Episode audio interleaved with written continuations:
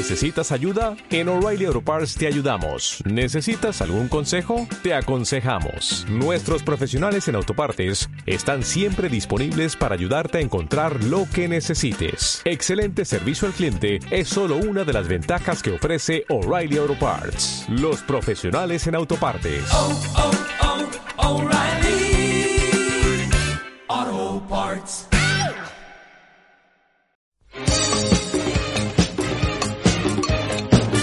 Aquí comienza Generación XY.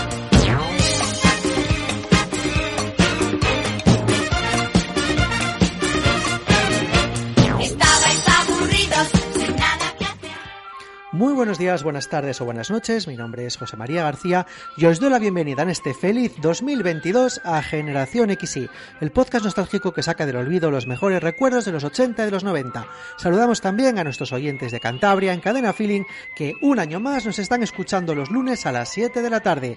Ya han pasado las uvas, ya hemos pasado un poquito la resaca del fin de año y ya es hora de volver a conectar con la nostalgia, con vuestro podcast favorito que repasa los recuerdos de los 80 y los 90.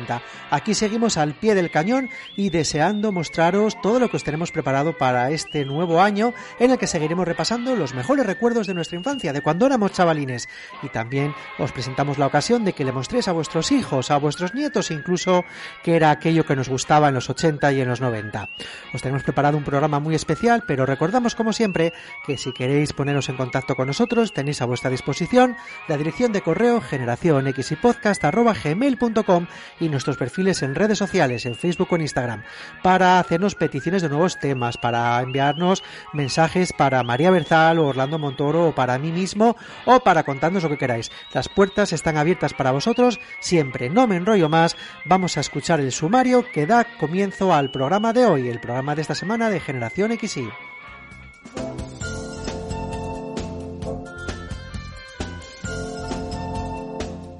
Arrancaremos el programa de esta semana recordando una de las películas que en los 90 Arnold Schwarzenegger protagonizó, Poli de guardería, y continuaremos recordando una serie de los 90 que surgió a raíz de un anuncio de lavavajillas, Villarriba y Villabajo.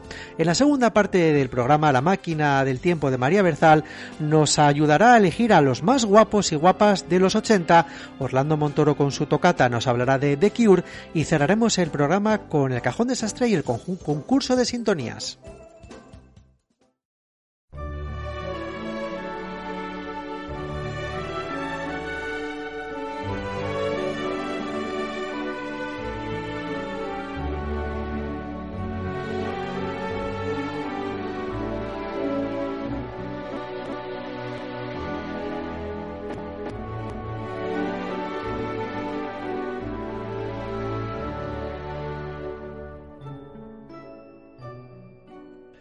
John Kimball lleva cuatro años de investigación para atrapar con las manos en la masa a un tipo llamado Crisp, un criminal que actúa con total impunidad en los bajos fondos de Los Ángeles. Cuando Kimball consigue que una testigo acepte decara- declarar contra Crisp, todo parece a su favor, pero este termina saliendo impune una vez más. La última opción que tiene Kimball es una pista sobre el paradero de la exmujer de Crisp, que ahora es una maestra infantil en Ontario, con una nueva identidad y con su hijo de seis años. Kimball se traslada hasta allí como esposo de una nueva maestra en sustitución en el jardín de infancia. Sin embargo, a última hora, su compañera cae enferma y Kimball no tendrá más remedio que sustituirla y convertirse, a pesar de sus reticencias y nula experiencia, en el profesor de guardería. Como muchos de vosotros os habréis imaginado ya, en los próximos minutos de Generación XY vamos a hablar de unas de las comedias protagonizadas por Arnold Schwarzenegger, Poli de guardería. Y es que si hay una comedia que se pueda calificar como emblemática en la filmografía de Schwarzenegger es esta, la cinta que hoy nos ocupa, Poli de guardería. Hablamos de una película dirigida por Ivan Reitman y hecha totalmente a la medida cómica de Schwarzenegger. El coloso recupera en parte esa personalidad de medio bobalicón, dicho sin mal sentido, no me entendáis mal, que también le funcionó en contrapartida con su gigantesco físico en sus comienzos cinematográficos. Me estoy refiriendo a películas como Hércules en Nueva York o Cactus Jack. Poli de Guardería se estrenó en Estados Unidos el 21 de diciembre de 1990 con un presupuesto de 15 millones de dólares. Al final, al final terminó amasando más de 200 millones a nivel mundial solo en su paso por los cines. Los dólares no dejarían de llegar a las oficinas de Universal Pictures si seguimos contando las tremendas ganancias por alquiler, ventas de vídeo y televisión. En España la vimos al año siguiente, concretamente se estrenó el 22 de marzo de 1991. Además, esta película ha conocido en los últimos años una un remake, una secuela, una, diríamos, explotación tardía o remake creada directamente para su venta en DVD, protagonizada por Dolph Lundgren. Hablamos de una especie de reinterpretación de la primera más que otra cosa. Su título, como no, fue Poli de Guardería 2, pero no os recomiendo que perdáis ni un mísero minuto en buscar esta segunda parte porque creedme, no merece la pena. Poli de guardería fue el segundo intento por parte de Arnold Schwarzenegger por distanciarse de las películas puramente de acción para mayores de edad y diversificarse. En el año 88 ya había probado suerte con Los gemelos golpean dos veces, otra comedia filmada por el propio Ivan Reitman. Esta táctica fue algo que en gran parte luego copiarían los demás colosos eh, de películas de acción con mayor o peor fortuna. Algún ejemplo sería, por ejemplo, el tremendo error de Sylvester Stallone por dejarse llevar en este terreno en películas como Alto o Mi madre dispara, de la que seguramente hablaremos tarde o temprano aquí en Generación XY. La música de Poli de Guardería corre a cargo del experto en largometrajes familiares Randy Elderman. El compositor, fiel a su estilo, nos regala unas melodías que encajan de lleno con la historia familiar que presenciamos. Detrás de la fotografía de esta película encontramos a todo un veterano condecorado como Michael Chapman, los niños tienen pene, las niñas tienen vagina. Nadie duda de que los 90 fueron años muy ajetreados para Arnold Schwarzenegger. En el año 90 tenía varios proyectos por delante, entre ellos la secuela de una de sus famosas películas, estamos hablando de Terminator 2. Tan apretada estaba su agenda que durante un día de descanso, durante el rodaje de Poli de Guardería, Schwarzenegger tuvo que viajar hasta Los Ángeles para rodar el teaser trailer de la conocida secuela. Aquí está el señor Kimball que va a ser vuestro nuevo profesor.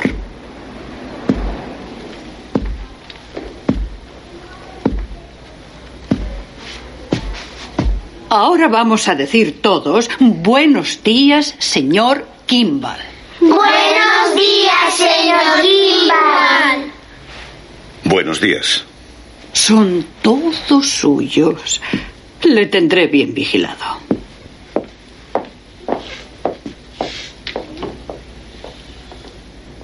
Hola. ¿Qué tal? Estoy muy contento de estar aquí. Para empezar, quisiera conoceros mejor. Ja, ja, ja, ja, ja, ja. Silencio. Voy a haceros algunas preguntas. Y quiero que me las contestéis enseguida. ¿Cuántos habéis nacido aquí, en Astoria? Levantad las manos, que se vean. El momento en el que Arnold Schwarzenegger grita ¡Silencio! a boca llena es probablemente una de las escenas más recordadas de esta película. Hay muchas frases que marcaron a, a Poli de guardería, ya que cuando se trabaja con niños en cualquier momento puede surgir una cita para la historia. Recordad aquella famosa frase de Señor Kimball, tengo que ir al lavabo. Pero nos quedamos con una curiosidad que hace referencia al momento en el que el personaje de Schwarzenegger habla en alemán en un claro homenaje a la procedencia austríaca del actor. El personaje dice al llegar a casa, Das macht mit Skinhausen jetzt mit Uthausen, lo que vendría a significar esto me molesta como el infierno, ahora estoy en casa.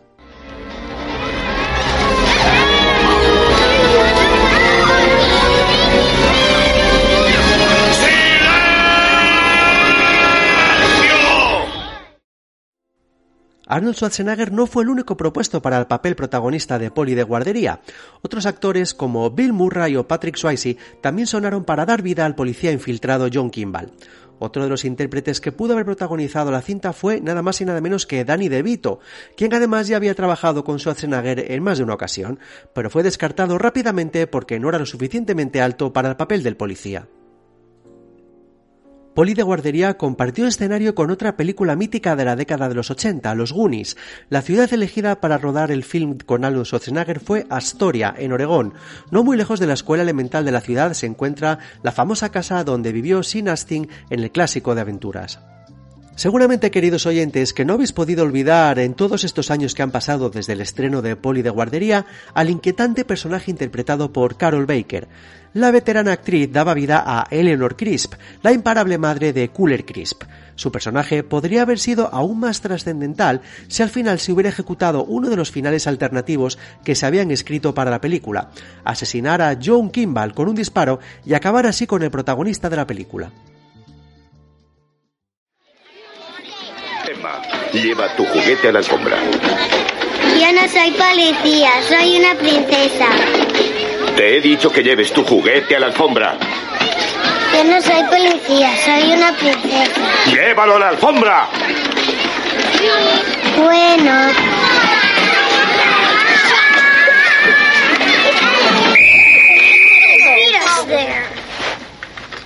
Muy bien. Lo habéis hecho muy bien. Ahora vamos a jugar a otro juego. Cuando oigáis dos pitidos, cada uno volverá a poner el juguete en su sitio y volverá a la alfombra. ¿Cuántos pitidos he dicho? Bien, ¿listos? Vamos, deprisa. A la alfombra. Y una de las mayores sorpresas que cuando te pones a investigar sobre Poli de Guardería te puedes llevar es conocer quién interpretó al personaje de Nob de Dominic, al niño protagonista de la historia, al niño que protege a Arnold Schwarzenegger. Pues resulta que el personaje de Dominic no estaba interpretado por un actor, sino por dos, por dos hermanos gemelos, Joseph y Christian Cousin.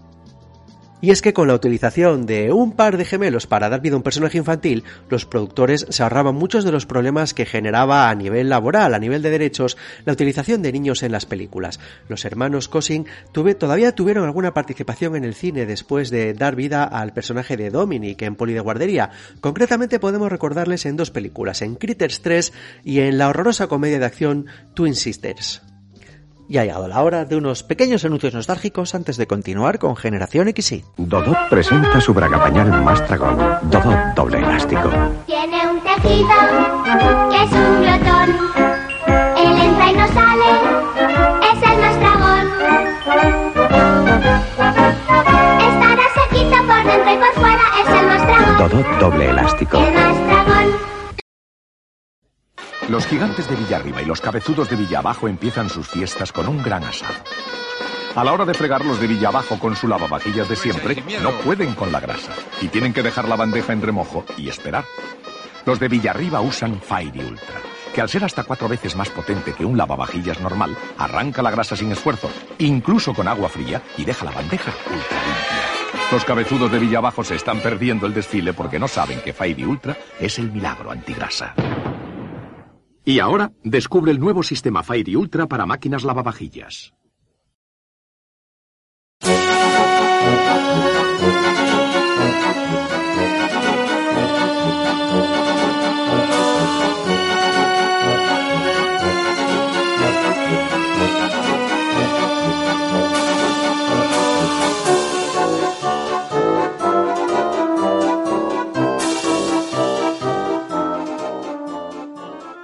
En junio de 2021 se cumplieron 100 años del nacimiento de Luis García Berlanga, un centenario que televisiones y también salas de cine aprovecharon para recuperar la figura y la obra de este genial cineasta valenciano, director de joyas del cine español como Bienvenido Mr. Marshall, Calabuc, Plácido, El Verdugo o La Escopeta Nacional.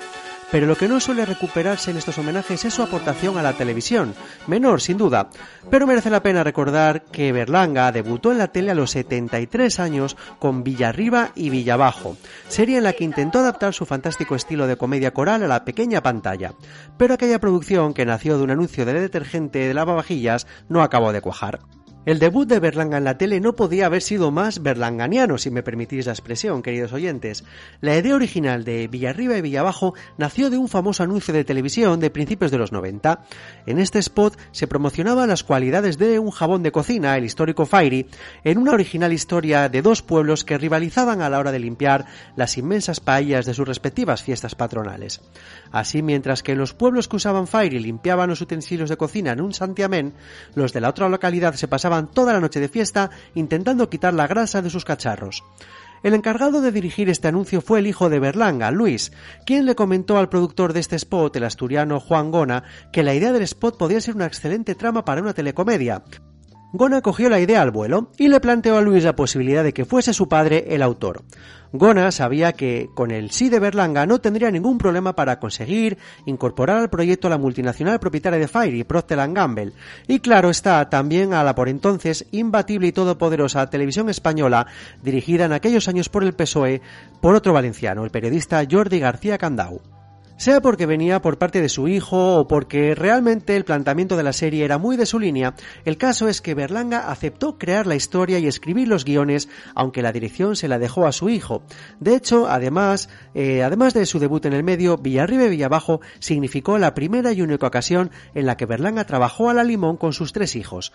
En los guiones participaron Luis, Jorge y José Luis, que también produjo y dirigió, y Carlos fue el compositor de la banda sonora.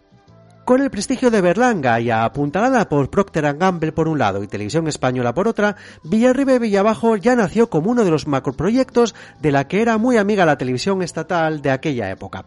Es decir, el proyecto partió con un brutal presupuesto de casi 1.400 millones de pesetas y como también le solía pasar a Televisión Española, las previsiones se excedieron con mucho los resultados reales.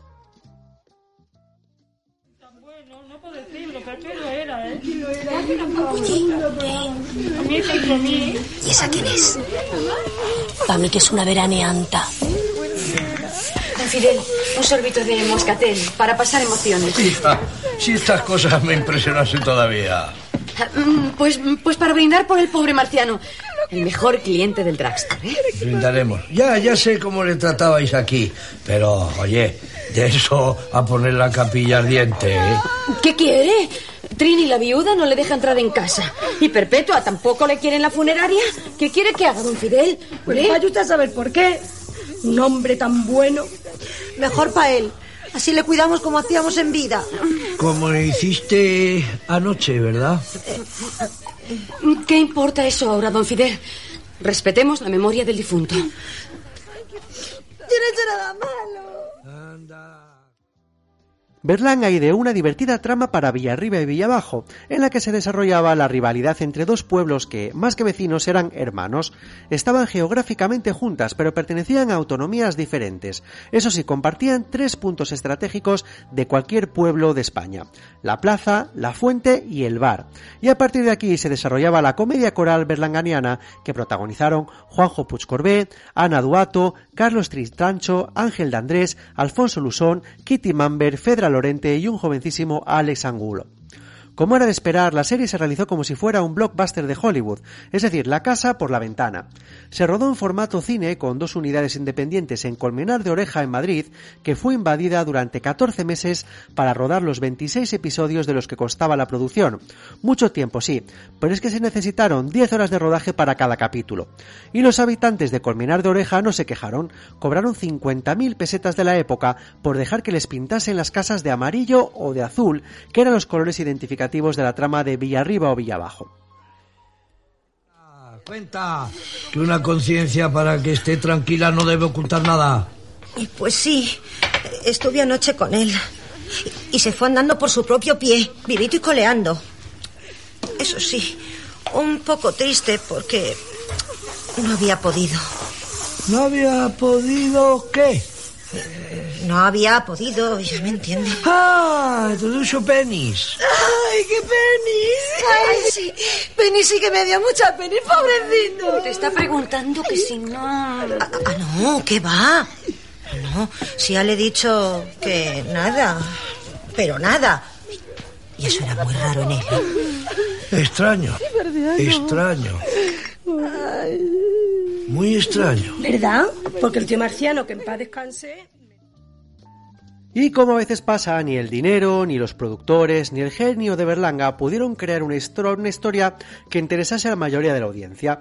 Se estrenó el 11 de octubre de 1994 en prime time en televisión española, pero solo, entre comillas, solo con una audiencia media de poco más de 4,5 millones de espectadores, casi la mitad de lo que reunió el Sevilla Betis, por ejemplo, el mismo día.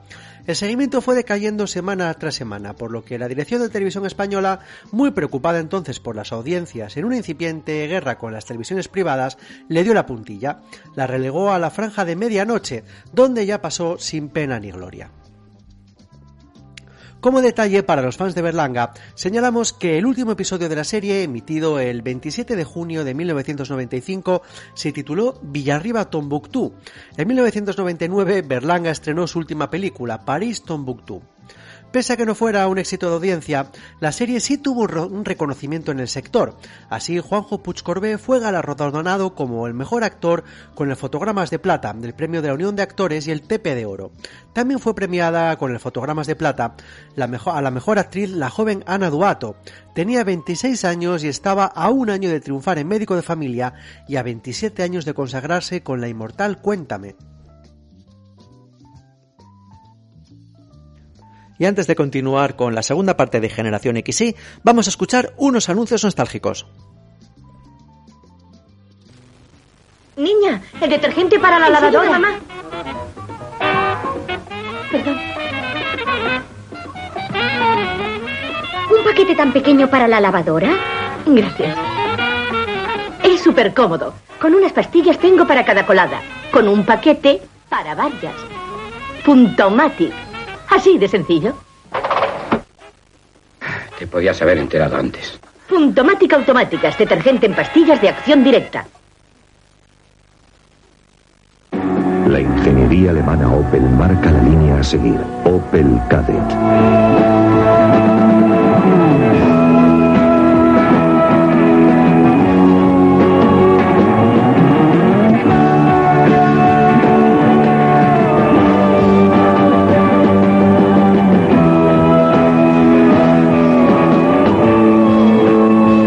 Línea de la más avanzada tecnología. Le conducirá a Opel Kadett.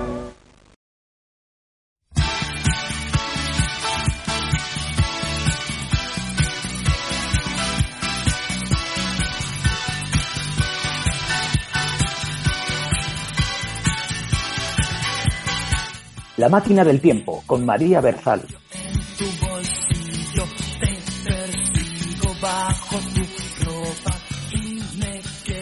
Ya ha llegado la hora de la primera máquina del tiempo de este 2022 en la que vamos a conectar con su conductora, con nuestra querida María Berzal. Hola María.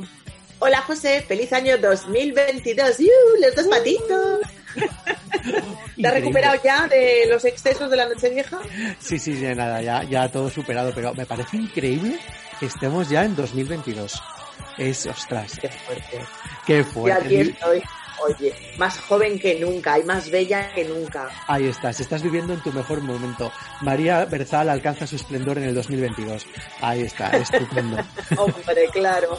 Y para, para que no se nos olvide que tenemos que alcanzar el esplendor, vamos a empezar el año hablando de gente guapa de los 80. ¿Qué te parece? Me parece fantástico. Lo hablamos antes de, eh, antes de, de las vacaciones de Navidad, que vamos a arrancar esta máquina del tiempo en 2022, pues poniendo la cosa calentita, ¿no? Eh, subiendo la temperatura de, nuestro programa.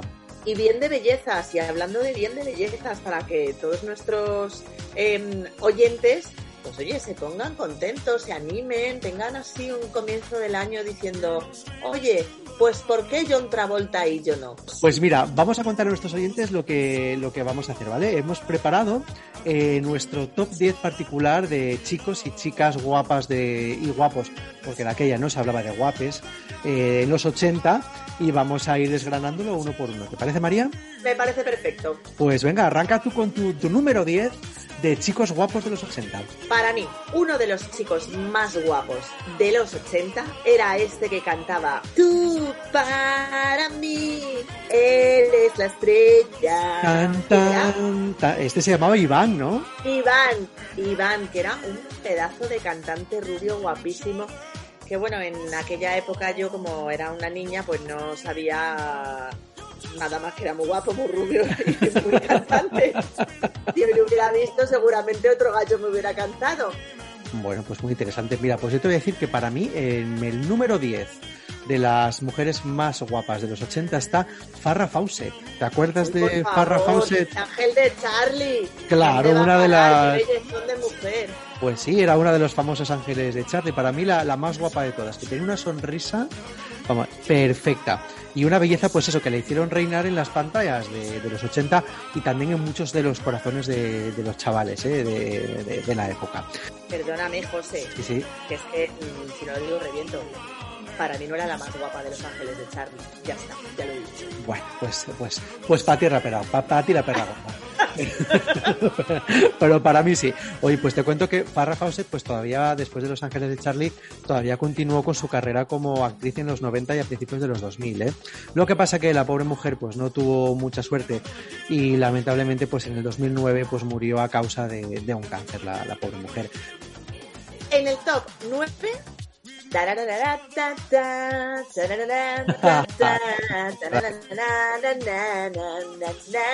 ¿De qué me estoy hablando? De Rick Astley. De Rick Astley, Never Gonna Give You Up, que fue un exitazo a finales de los 80. ¿Sí? Em, en 1987, creo recordar, que esa canción es de 1987. No sé si llegó a nuestro eh, país en el verano del 88, casi me, me, me lo quiero recordar así.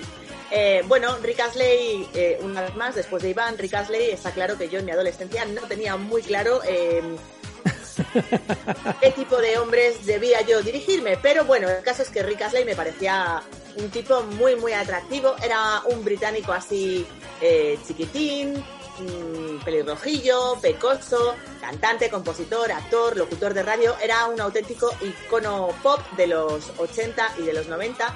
En nuestro país su fama fue, digamos, un tanto efímera, eh, o al menos para el gran público. Sus grandes éxitos fueron este Never Gonna Give You Up y Together Forever, que aunque en ocasiones se ha mm, rumoreado que era la misma canción, se trata de dos éxitos distintos. Never Gonna Give You Up y Together Forever. ¿Qué ha sido de este muchacho? Pues yo en realidad, José, no lo sé.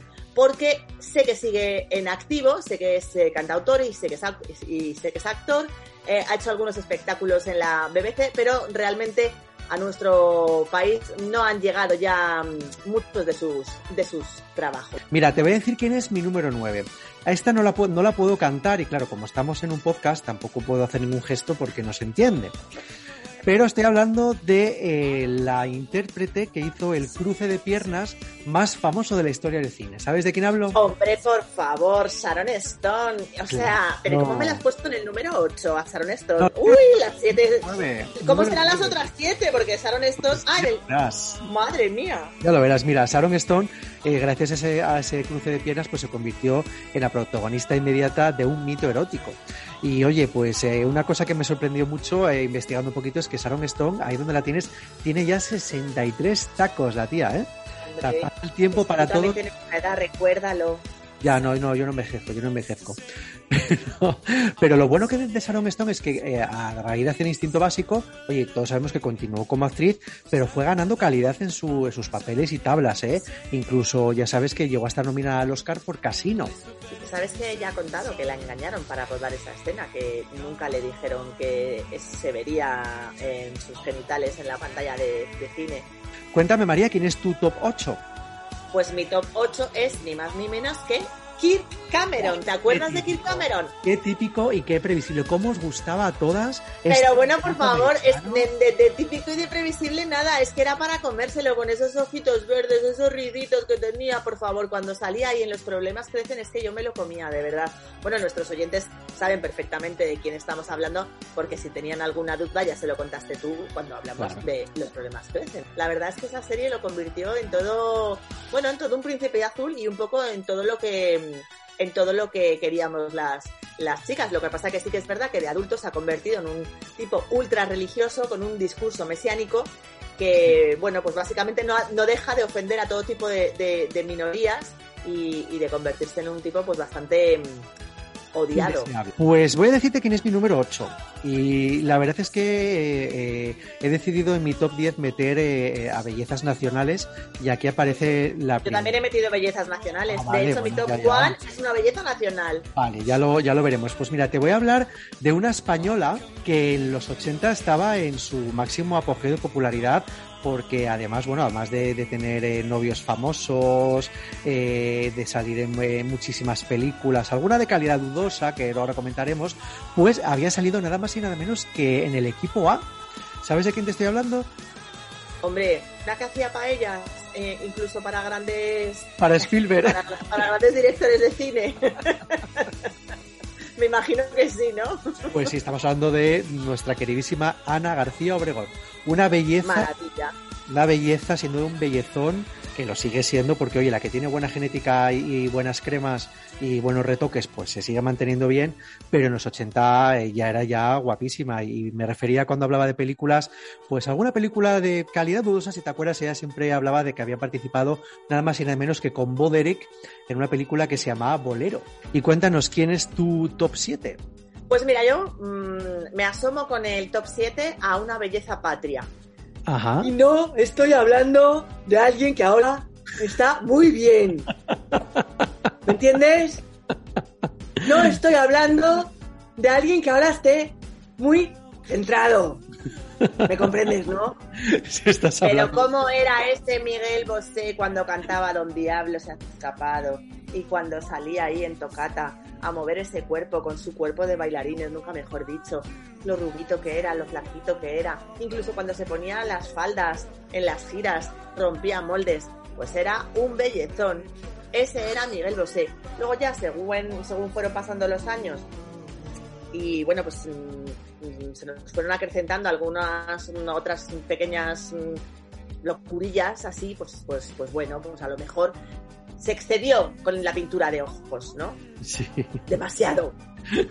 Pero no me podrás negar que en los 80 Miguel Bosé se merece estar en el top 7 de esta lista. Te voy a decir quién es mi número 7, ¿vale? Venga. Es, eh, es una de las mejores actrices de los 80 y, y guapas por, eh, por definición de la gran pantalla, Michelle Pfeiffer. Qué guapa. Pues sí.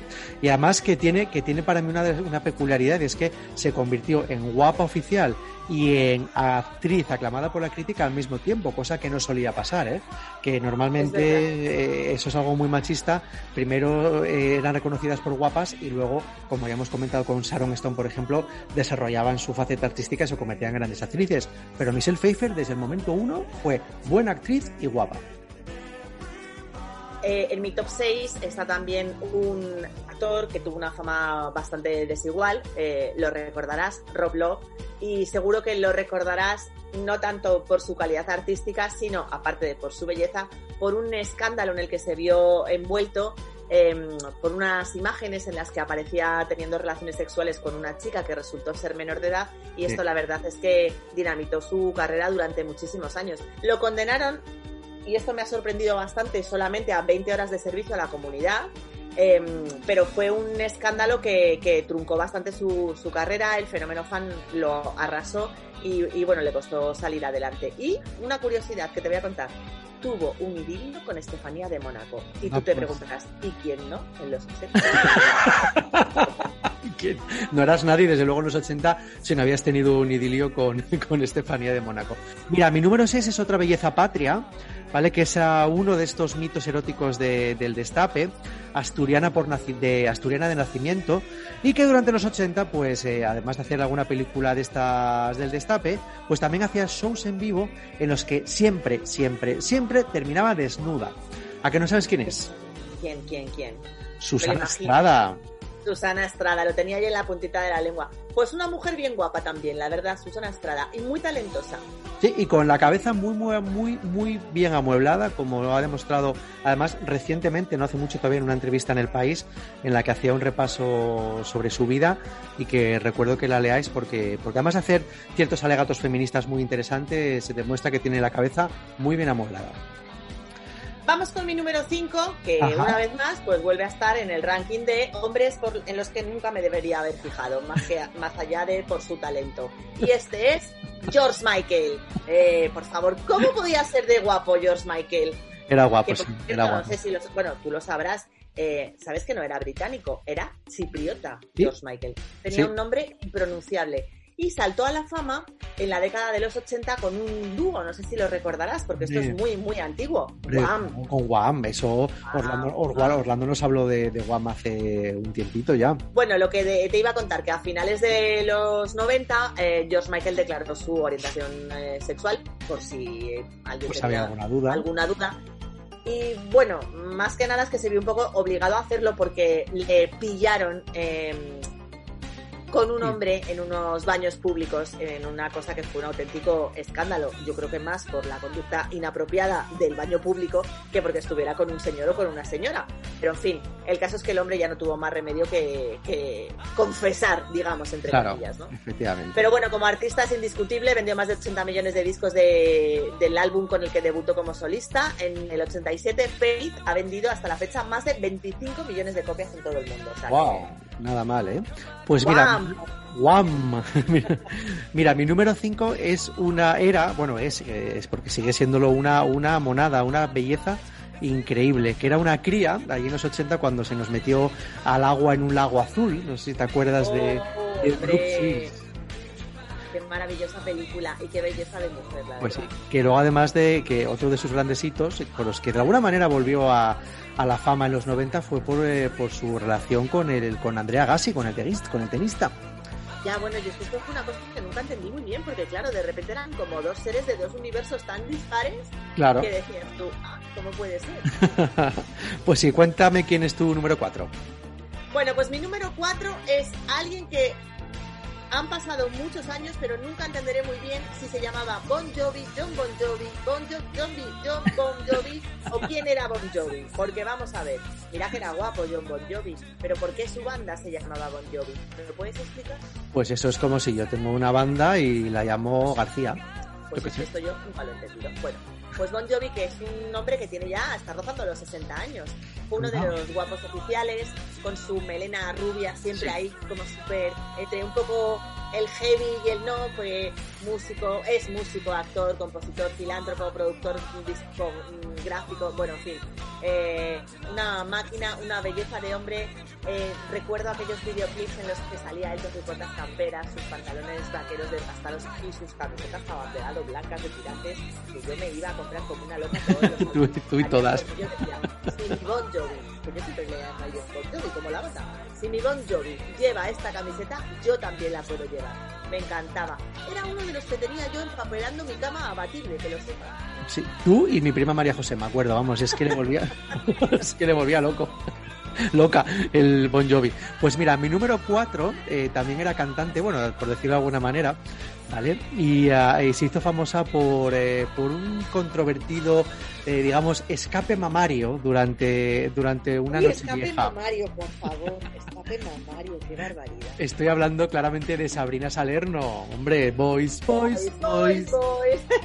Era la que te comentaba que también fue, fue engañada, porque eh, según se contó años después, la actuación esta de Nochevieja, pues como todas, ¿no? Se grababa bastante antes del día de Nochevieja y parece ser que sí que fue un escape, que se le escapó una teta de verdad y ella eh, pidió por favor que no se emitiera, la, se volvió la actuación a volver a grabar y el que era el realizador de aquella gala de Nochevieja, el famoso este Hugo Stuber o Hugo Steven o o Stuber le prometió que no iba a emitir el escape mamario y al final pues lo hizo. Yo creo que de todas maneras Sabrina le estará muy agradecido, ¿eh? porque, porque si no yo creo que esta mujer, que fue todo un mito erótico en, en los 80, no hubiera pasado a la historia por nada.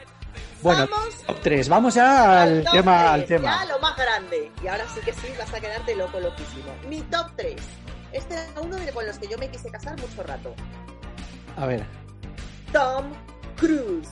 ¡Chan! número ¡Chan! 3 ¡Chan! solo. Ostras, ¿a quién tendrás entonces de dos o de uno? Número 3, ese, ese Maverick volando con su... bueno, yo, perdóname, durante años quise ser piloto de cazas, porque yo me iba al cine a ver Top Gun en sesión continua todos los fines de semana, y si sábado y domingo. y yo me veía a mi Maverick volando con sus gafas ray su, mm, su moto, su vaquero, y luego ya cuando se enamora de la instructora Charlie y, y se besan encima de la moto, y yo tenía 14 años y tenía todas las hormonas revolucionadas, y yo quería ser mm, Charlie, Maverick, Gus, todos quería ser yo. Te voy a contar quién es mi número, mi número, mi top 3, ¿vale? Eh, belleza patria, española y que para muchos fue un mito erótico a pesar de que de alguna manera era bastante controvertido decir que esta persona te ponía, eh, pero la verdad es que estaba buena como un queso. Y estoy hablando de Vivi Andersen, más conocida posteriormente como Viviana Fernández. Estaba ahí está, buena Estaba ahí está, estaba ahí está. Tenía un cuerpo despampanante, unas piernas que no sé, que debía de medir dos metros y medio. Claro, y ese, ese misterio que envolvía sobre su, su anatomía y, y, demás, hizo pues como te digo que fue todo un mito erótico en la España de los 80, vamos. A ver, tu número dos. John Travolta. Pero bueno, ¿a quién coño tienes de número uno? vale, vale. Ese John Travolta, convertido en Danny Zuko en Gris, cuando bailaba. Ese quería que, que se enamoraba de Sandy, inocente. Yo quería ser Sandy todo el rato para que me cogiera entre sus brazos. Luego también quería ser la novia de Tony Manero, fiebre del sábado noche. La verdad es que John Travolta, entre el hoyito ese que tenía aquí en la barbilla, eh, ese culillo que ponía así chun, chun, cuando bailaba. Es que no me digas que no era un pibón. Yo te voy a decir quién es mi, mi, mi número 2, mi top 2. ¿Vale? Que era la versión anglosajona de Sabrina Saler, ¿no? Eh, ¿Te va sonando? No caes, ¿no? Pues una especie de mocatriz, eh, de modelo, cantante y actriz inglesa que saltó a la fama por sus toples en el periódico británico The Sun. Estoy hablando de Samantha Fox. Hombre, la novia de Rafi Camino. La novia de Rafi Camino. por ahí. Efectivamente, la novia de Rafi Camino, eh, como Ana Obregón. Por cierto, aquí están aquí las, las conexiones La pugna, la pugna. entre mis números, pues que eso, pues que la verdad es que decía que era cantante, aunque absolutamente nadie recuerda ninguna canción de ella, pero sí que sus escotes, tengo que decirte que a los chavales de los 80 nos ponían muchísimo. Y vamos a aquí a destacar por fin tu número uno. Mi número uno. Amor mediterráneo. Ostras. Bertín Osborne. ¡Chan, chan, chan, chan, chan! Es que yo me quería casar con Bertín Osborne cuando era pequeña, José. Así es El- la vida. En la vida me podía imaginar que ibas a poner el, bueno, ni siquiera en el top 10, pero mucho menos en el número uno a Bertín Osborne. Por favor, pero tú puedes imaginar por un segundo, ponlos al lado a Bertín Osborne y a John Travolta. ¿No, te no, son prácticamente similares? A mí es que me recordaban muchísimo. Para mí eran Bertín Osborne, John Travolta y el niño que me gustaba de Parvulitos, que también era así rubito, con los ojos claros como ellos, eran los, tre- los tres top de, mi infancia con los que me quería casar. Bertín Osborne, por supuesto, lo más. Pues mira, yo, yo creo que mi top, mi número uno es bastante previsible, porque si te pones a repasar quién he dicho, hay una guapa oficial de los 80 que falta y que, y que obviamente va a estar aquí en el, en el número uno. Así que no me enrollo más para decir que para mí la más guapa de los 80 es Kim Basinger. Estoy súper de acuerdo contigo. Vamos, sobre todo a raíz de, su participación en nueve semanas y media, ¿no? Esta película erótica con Mickey Rourke y sobre todo, pues que Kim Basinger, como les pasó, a- como hablamos con Sharon Stone, ha tenido una carrera muy sólida como actriz que incluso se ha visto premiada con un Oscar por participar en Ellie Confidential y era guapa de narices. Oye, pues, pues un repaso muy interesante a, a las bellezas masculinas y femeninas de los 80, ¿eh? Cuéntame de qué vamos a hablar la semana que viene. Pues la semana que viene vamos a hablar de las leyendas urbanas de los 80. Anda, oye, qué tema más interesante, ¿eh? ¿En tu cole había mano negra? La semana que viene te lo cuento, María. Un beso. Chao. Doy un salto, salto a tu boca,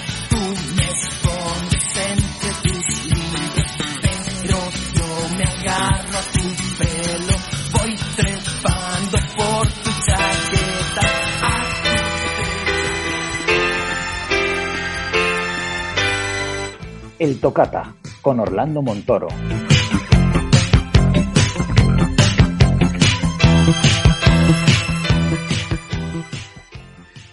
la hora de arrancar los minutos musicales de 2022 saludando a Orlando y su tocata. Hola Orlando. Hola José. Feliz año 2022 ya, ¿eh? 2022. ¿Qué te parece? Madre mía, feliz año. ¿Ya te has recuperado de los excesos de la Nochevieja? Sí, sí. Ha pasado rápido, ¿no? Ha pasado muy rápido. Seguramente que en tu fiesta de Nochevieja habrán sonado los mejores éxitos musicales de los 80 y de los 90. Y es que me da a mí que no hay fiesta en la que esté nuestro tocata, en la que no controle la música, ¿verdad? Pues lo, lo intento. Eres bastante previsible en eso, bastante previsible. Oye, veníamos hablando con, eh, con María Berzal de los guapos y guapas de los 80. Cuéntanos, ¿quiénes eran tus guapos y guapas favoritos de aquella época? Ay, madre mía, pues no sé, me pillas así despistado. ¿A quién me propones? Bueno, me ha gustado mucho el que ha elegido, el que ha elegido eh, nuestra, nuestra querida María Berzal. Bertino Osborne. Bueno, pues sí, la verdad es que era un, un macizorro en los 80 y los 90. Oye, ¿y Kim Basinger? ¿Te acuerdas de Kim Basinger en...? en sí, Kim Basinger es la del bolero, ¿no? No, hombre, esa es Boderek. Ah, Boderek. ¿Y Boderek no, no es la que ha ganado? No, hombre. es broma, es broma. Sí, sí, claro, ¿cómo no me voy a acordar de nueve semanas y media? Sí, sí. Todo un, todo, todo un mito. Todo un pibón, ¿no? sí, sí, sí, sí. Muy bien, cuéntanos Orlando, ¿de qué vamos a hablar hoy? Pues mira, hoy vamos a hablar de un grupo que fue muy moderno y, y muy posmoderno, vamos, los, los más góticos del momento. Ajá. The Cure. Ah, pues muy interesante para arrancar los tocatas de 2022. Pues nada, adelante Orlando Montoro con su tocata y The Cure.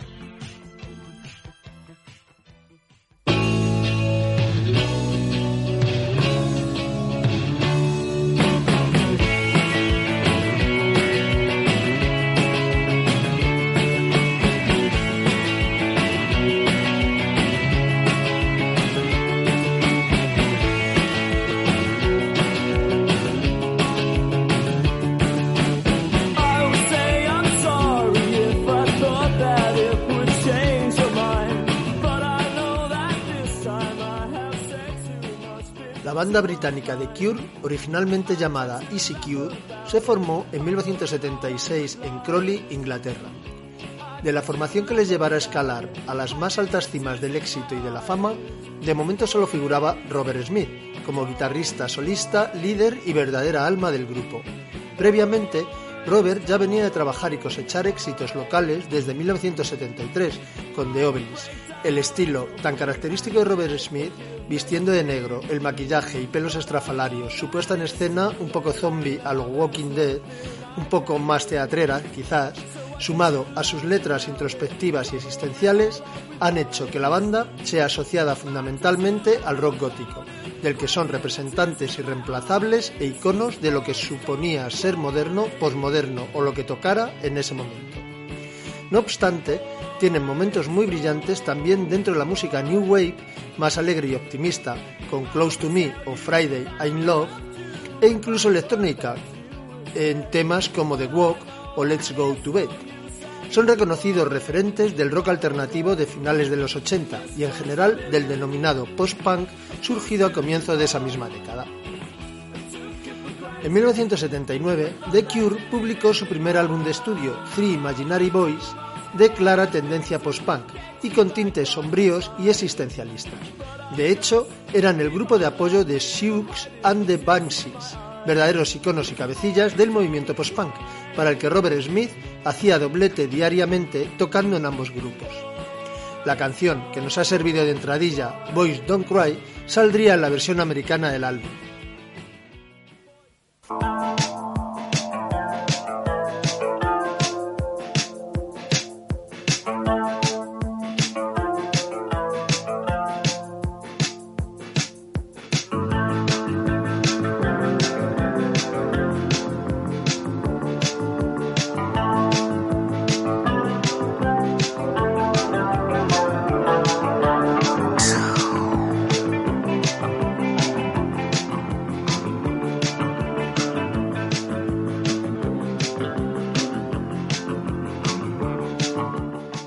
Rápidamente, The Cure desarrolló un estilo propio dentro de la corriente del post-punk, una versión más oscura y siniestra, de hecho en inglés denominada Dark Wave, para nosotros rock gótico, del que fueron considerados grupo de culto durante la primera mitad de los años 80, con su trilogía gótica Seventeen Seconds, Faith y Pornography, que sacarían entre 1980 y 1982 la música y la actitud de The Cure se volvieron extremadamente introspectivas.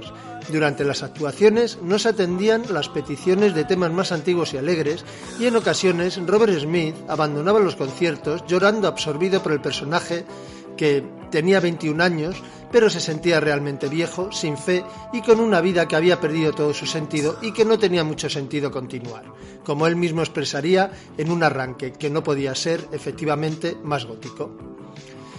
El punto álgido lo tendrían con Pornography, considerado un disco esencial en la carrera de la banda, así como uno de los mejores discos del rock gótico, al que volverían más tarde para cerrar el ciclo con Disintegration y Blood Flowers.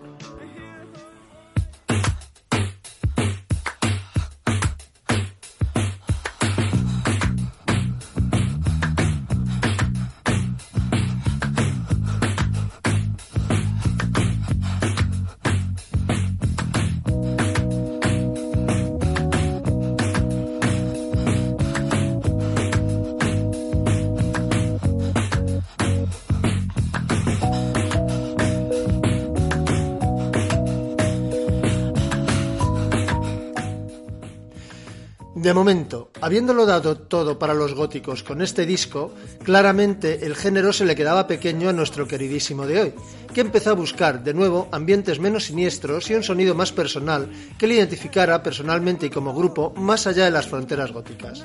Así surgen sus próximos trabajos Japanese Whispers, The Top y The Head on the Door entre 1983 y 1985. Además, seguiría colaborando con Sioux and the Banshees y con un tercer grupo creado entre los dos, el supergrupo The Globe, con el que editó un único trabajo de pop psicodélico, Blue Sunshine.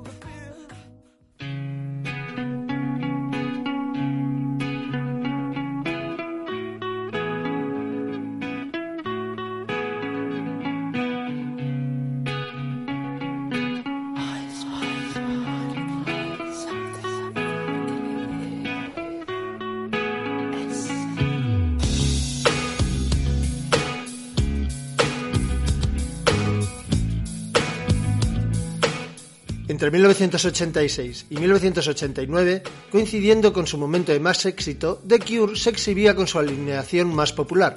Robert Smith como vocalista, el bajista Simon Gallup, el guitarrista Paul Thompson, el batería Boris Williams y los teclistas Roger O'Donnell y Lawrence Tolhurst. De esta época y hasta el 93 son Kiss Me, Kiss Me, Kiss Me, Disintegration y Wish. Disintegration, de 1989, es el álbum de la banda considerado como su obra cumbre, con temas como Love Song, Fascination Street, Pictures of You y Lullaby. Este álbum supone una vuelta a la escena gótica, una evolución del pornography que musicalmente desborda el género.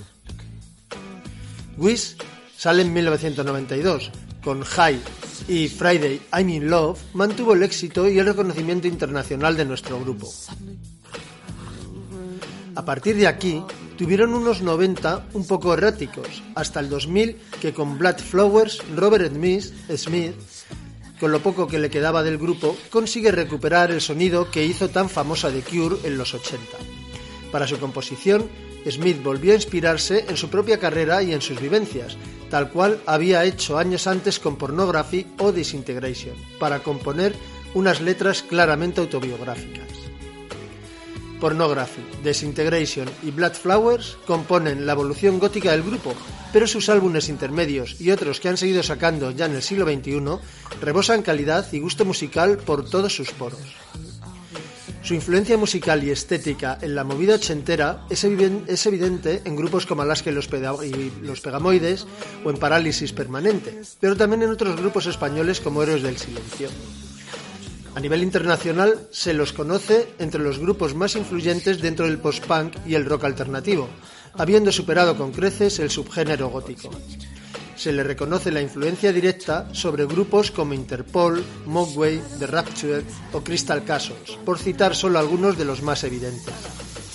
Yo tuve la suerte de verlos con mi amiga del alma Charo en el Weekend Center de Madrid en noviembre de 2016 y vuelven de nuevo a Madrid y Barcelona el año que viene en 2022. Así que tendréis que estar al tanto.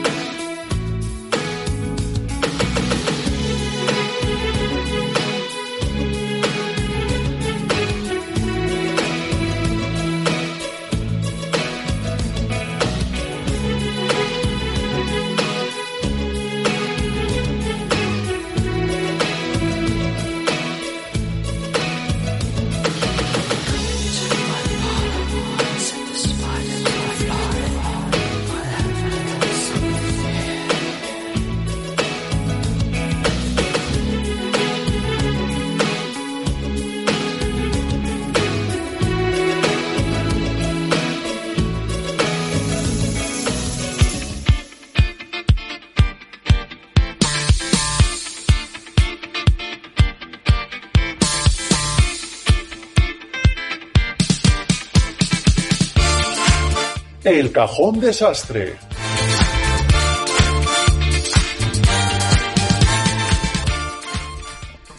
Y en el cajón desastre de esta semana, ya una vez pasada las fiestas de fin de año y enfocándonos a lo que viene ahora, los Reyes Magos, últimos días para hacer la carta a los Reyes Magos ochentera y noventera. Lo que os proponemos es un libro de actividades, un cuaderno a la antigua usanza que han lanzado nuestros amigos de Yo Fui a EGB. Se llama Yo Fui a EGB, el cuaderno de actividades que es muy divertido, os entretendrá y sin duda puede ser uno de los regalos de estos tres Reyes Magos. Corred a que todavía llegáis a tiempo.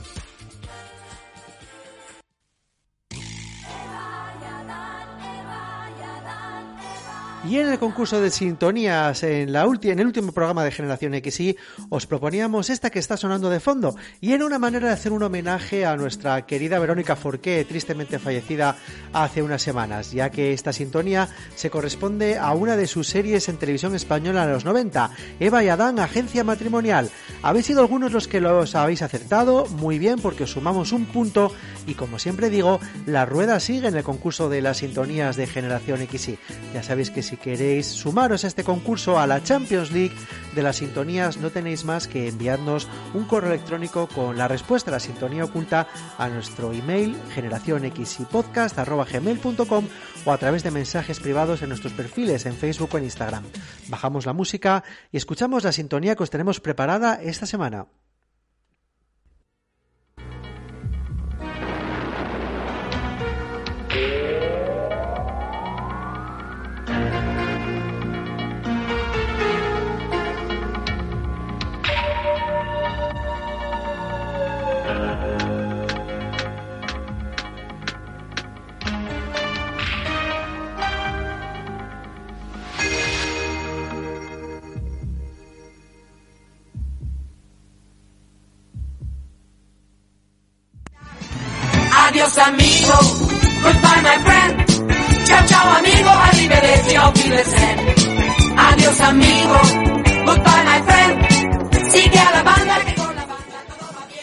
Hasta aquí el programa de esta semana de Generación XY, el primer programa del año 2022. Esperamos de verdad que lo hayáis disfrutado tanto como nosotros preparándolo. Y también de todo corazón nuestra querida María Berzal, Orlando Montoro y yo mismo os deseamos que os traigan mucho los Reyes el día 6 de enero. Ojo si os habéis portado bien, ¿eh? porque si os habéis portado mal, ojalá y os traigan carbón, carbón dulce como solía pasar cuando éramos unos críos allá por los 80. De verdad, nos ponemos ya a preparar el programa de la semana que viene y como como siempre os decimos, cargad las pilas, sed felices y nos escuchamos aquí la semana que viene en Generación XY. Adiós amigo, goodbye my friend.